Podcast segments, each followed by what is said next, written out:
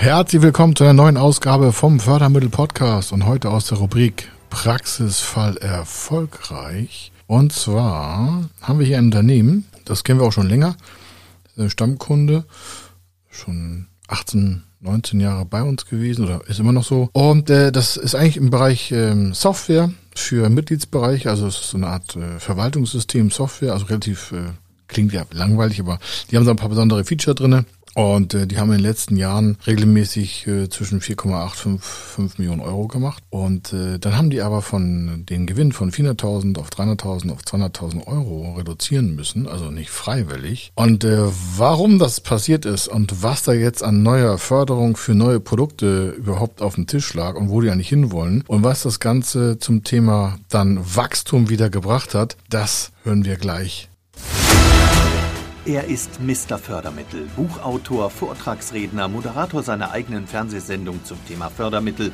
und Geschäftsführer der Feder Consulting.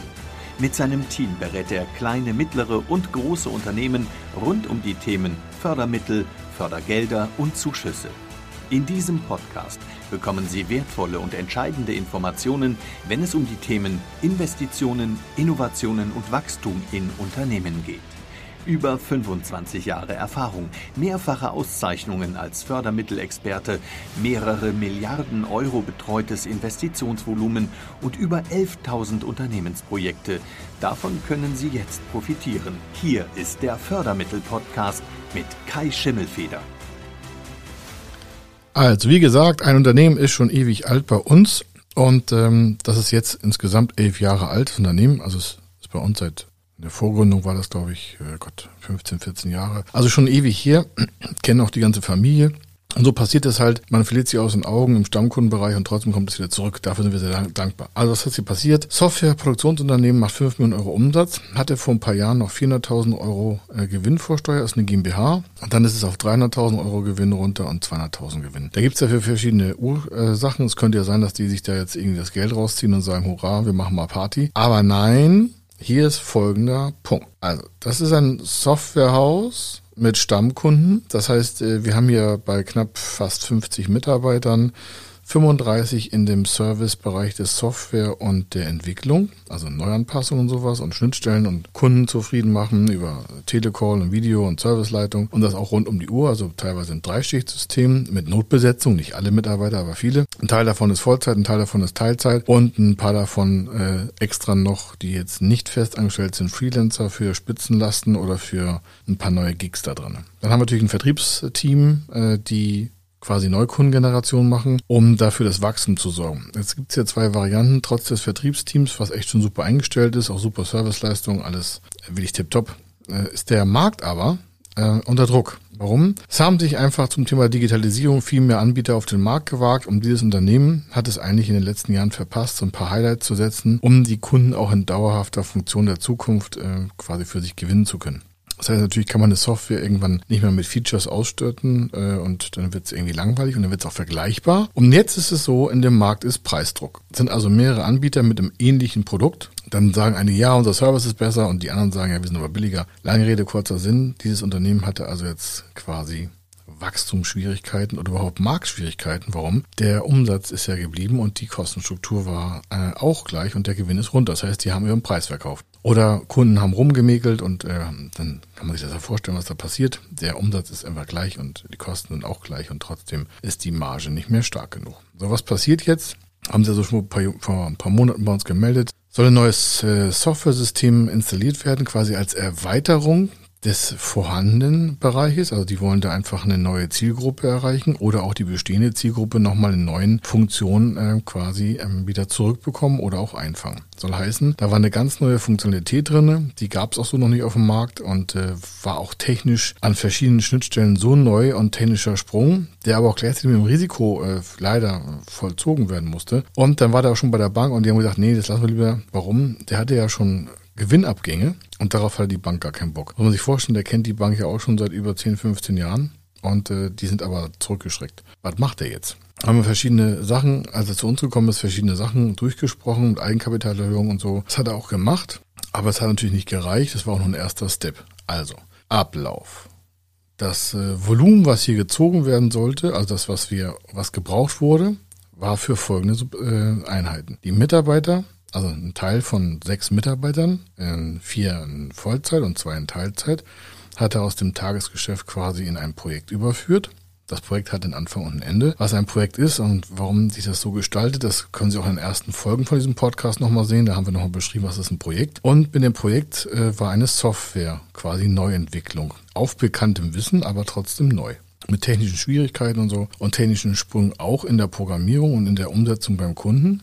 Und das war auch der Grund, warum es dafür eine Förderung gab. Was haben wir hier gemacht? Wir haben erst einen Teil, also wir nicht, sondern das Unternehmen hat äh, dieses Projekt halt mit einem Anfang und einem Ende versehen. Also wie lange soll das Ganze dauern? Das war ein acht Monats Projekt und die Mitarbeiter sind halt quasi in das Projekt überführt worden oder sollten überführt werden, wenn der Zuschussantrag und der Finanzierungsantrag hier aktiviert wurde. Dafür musste man ja Anträge schreiben, Businessplan schreiben, den Förderantrag schreiben, die Software, Technologieentwicklung ähm, beschreiben, Zeitplanung machen, Kostenplanung machen, Lohnfortzahlungsplanung machen und gleichzeitig musste ja das Team, was ähm, schon im äh, Unternehmen war, diese sechs quasi abfangen, weil die waren dann nicht mehr im Tagesservice. Das ist natürlich sehr anstrengend manchmal, aber äh, der Druck von außen war so groß, dass er gesagt hat, ich mache das. Und hat man ähm, hier quasi über acht Monate geplant, eine Software zu entwickeln als Software as a Service, also cloudbasierte Einheit und der Kunde sollte über alle seine Mobilendgeräte darauf zugreifen. Da waren ein paar Hürden zu nehmen und das Ganze kostet rund, rund ähm, 500.000 Euro. Und zwar an Personalkosten.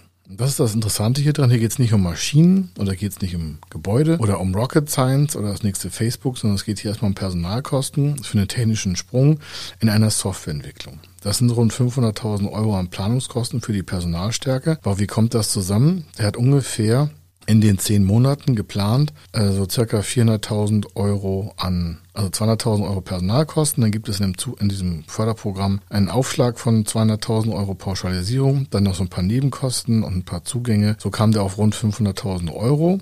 Äh, das ist auch gut so. Das Förderprogramm hatte hier eine Begrenzung von 550.000 Euro. Also wir waren auch mitten im Projekt drinne. Und von den 500.000 Euro gab es einen Zuschuss äh, zu 45 Prozent. Jetzt sagen einige, ist ja super. Und äh, der nächste Schlauer war natürlich, wir das Geld hergenommen, weil die anderen Mitarbeiter sind jetzt ja gar nicht mehr im Projekt und dann musste er neue Mitarbeiter vielleicht einstellen und noch nicht. Und dann haben wir erstmal eine Durchfinanzierung gemacht mit dem Digitalisierungs-Innovationskredit. Warum? Die Förderstelle, und das ist das, warum wir vom Ende her immer denken, die Förderstelle hätte sowieso abverlangt, eine Durchfinanzierungsbestätigung äh, darzulegen. Das heißt, die hätte gefragt, wie wollen Sie denn das Projekt überhaupt durchfinanzieren? Und da ja seine Gewinnstruktur nach unten geflogen ist, also Stück für Stück für Stück für Stück, hätte er das ja gar nicht durchhalten können. Also haben wir erst gesagt, nee, nee, nee, also einfach Zuschuss beantragen ist hier gar nicht. Wir machen erstmal eine Durchfinanzierungsbestätigung von dem äh, Projekt selber. Und dann haben wir in diesem Fall äh, die Gesamtfinanzierung, also rund 500.000 Euro, in einen Digitalisierungs- und Innovationskredit gesteckt. Und da die Bank das davor auch schon nicht wollte, haben wir hier ein Förderprogramm genutzt, was inkludiert einer 70-prozentigen Haftungsfreistellung bei der kreditausgebenden Bank überhaupt äh, begründet. Das heißt, also, es gibt ein Förderprogramm, Digitalisierung und Innovation und äh, das ist für technologieorientierte Ansätze und hier wurden 500.000 Euro aktiviert. Natürlich muss er dafür einen Businessplan herstellen, das haben wir auch alles gemacht. Den haben wir nachher auch noch für den Antrag für den Zuschuss verwendet. Also es war einmal erstellt, zweimal genutzt und auch mehrfach kontrolliert und äh, dann hat die Bank gesagt, na okay, das finden wir auch nicht lustig. Also die Idee war schon geboren alles okay. Dann hat er nochmal intern selber eigenkapitalverstärkende Mittel herangezogen. Äh, das hatten wir schon mal in anderen Fällen auch schon. Das heißt, es äh, gab eine kleine Summe von 100.000 Euro aus einer Beteiligungsgesellschaft des Landes. Die hat sich aber erst rangepankt, als auch die Bank gesagt hat, okay, dann machen wir das. Also hat, hat am Ende nachher die Bank die 500 gemacht.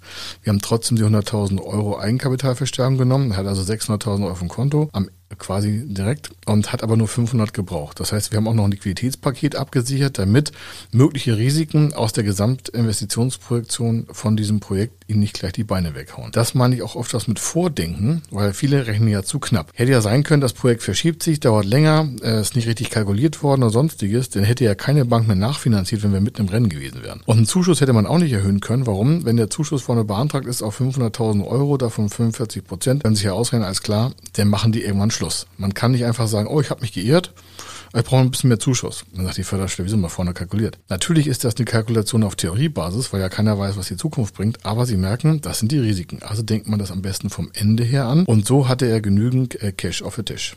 Muss man so offen zu sagen. Warum ist das so elementar?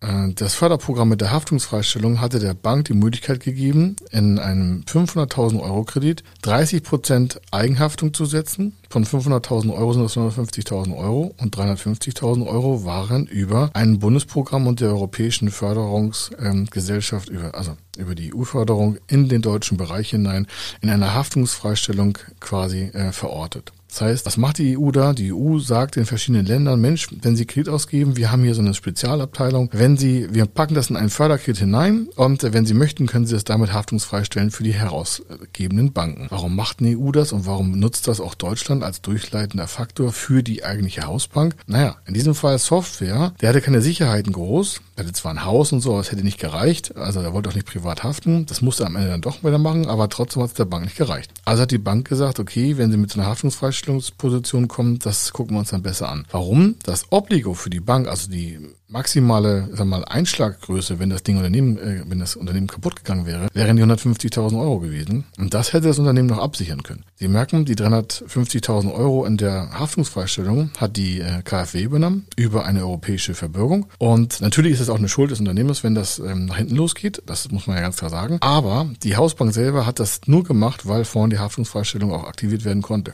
Die hat dann zwar mehr Aufwand und hat dann auch nicht so viel Marge drauf, aber grundsätzlich, weil die das Unternehmen schon kannte und wusste, alles klar, das kriegen wir gemeinsam hin, haben wir nach vielen Verhandlungen und Diskussionen mit der Bank das so hinbekommen. Die haben dann noch verschiedene Auflagen gemacht und ein paar Covenants gesetzt, aber das war alles im Rahmen, alles machbar. Natürlich muss man mehr kontrollieren, aber grundsätzlich machbar. Ohne diese ganze Konstruktion, also 500.000 Euro Innovations- und Digitalisierungskredit, 100.000 Euro Eigenkapitalverstärkung waren 600, er hat 500 gebraucht, war ein Haken an der Durchfinanzierungsbestätigung. Dann haben wir den Zuschussantrag gestellt. Die hat wieder gefragt, wie wollen sie das durchfinanzieren. Dann konnten wir die 600.000 Euro zeigen. Die waren dann wieder auch happy, weil das wieder auch äh, von den Finanzkonditionen so machbar war, dass das Unternehmen das auch erreichen konnte. Und dann hat man gesagt, so und so machen wir das Projekt und das und das ist der Markt in Zukunft und das wollen wir mit unserem neuen Projekt an neuen Umsätzen, neuen Gewinn generieren. Klingt jetzt relativ erstmal einfach oder sagen wir durchschnittlich, aber das Ganze drumherum, das Verhandeln und das Obligo der Bank, also die maximale Schuldeinheiten und das mit der Haftungsfreistellung und das Abstimmen mit der Beteiligungsgesellschaft aus dem Eigenkapitalbereich, damit das Eigenkapital erhöht wird und dann, dann wieder den Zuschuss zu stellen,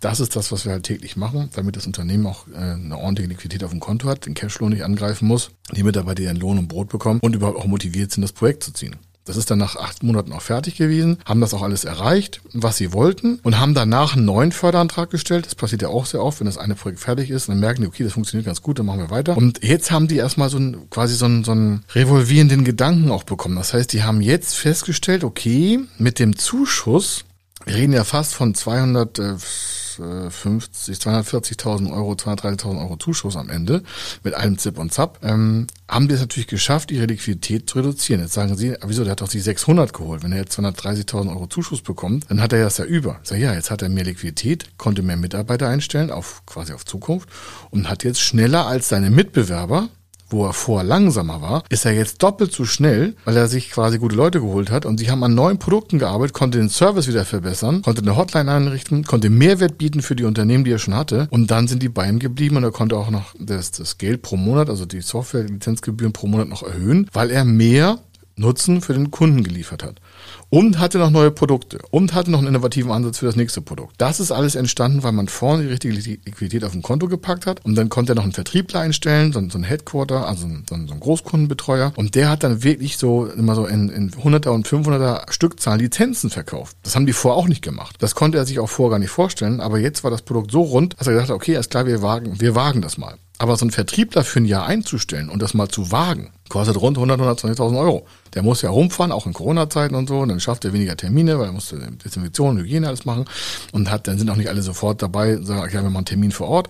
Das hat sich tierisch hingezogen, letztes Jahr schon. Und äh, jetzt, aber letztes Jahr hat das auch schon fertig gemacht und jetzt kann man fast nach einem Jahr sagen, ist alles aufgegangen. Ne? Muss noch ein paar Kleinigkeiten geregelt werden, aber der Vertrieb wird gesteuert, läuft und die sind jetzt schon fast bei 500.000 Euro mehr Umsatz und das allein dieses Jahr. Und wir haben jetzt September, das heißt, wir reden von Januar bis September neun Monate. Der könnte vielleicht sogar auf 600.000, 650.000 mehr Umsatz kommen. Bei 30% Marge macht er locker 150.000 Euro mehr Gewinn. Das heißt, in drei, vier Jahren ist sein ganzes Geld sowieso schon refinanziert und hat noch mehr Umsatz und mehr Gewinn und mehr Liquidität. Das heißt, seine Zukunftsfähigkeit aufgrund dieser ganzen Finanzposition hat sich gegenüber dem Wettbewerb extrem verbessert. Und er kann natürlich viel stärker in dem Markt agieren, mehr Social Selling machen, mehr Vertrieb machen, mehr Power machen, mehr in den sozialen Medien werben oder am Endkundenverbraucher erwerben oder seine Großkunden anschreiben. Der kann jetzt viel mehr Drive auf die Straße bringen. Also Sie merken, das nennen wir echt erfolgreiches Projekt. Nicht nur die Finanzierung durchgesetzt, erfolgreich abgeschlossen, sondern auch noch Wachstum generiert, Arbeitsplätze gesichert, alles spitze. So, das soll es in diesem Praxisfall erfolgreich gewesen sein. Also Software as a Service. Ich wünsche Ihnen einen schönen Tag. Nehmen Sie sich ein Beispiel dran, wenn Sie gute, lustige Ideen haben, denen Sie Fördermittel machen wollen oder Investitionen planen wollen, dann melden Sie sich einfach bei uns. Wir finden wahrscheinlich eine Lösung. Wenn wir keine finden, dann sagen wir auch, dass wir keine finden. Aber ich freue mich auf Ihr Feedback oder auf Ihre Kontaktanfrage, wenn Sie was möchten oder auch Fragen sonst allgemein. Dann können wir vielleicht was zusammen basteln und in Zukunft ein bisschen besser gestalten. Also, hier war der Kai Schimmelfeder. Ich wünsche Ihnen eine schöne Zeit. Ciao.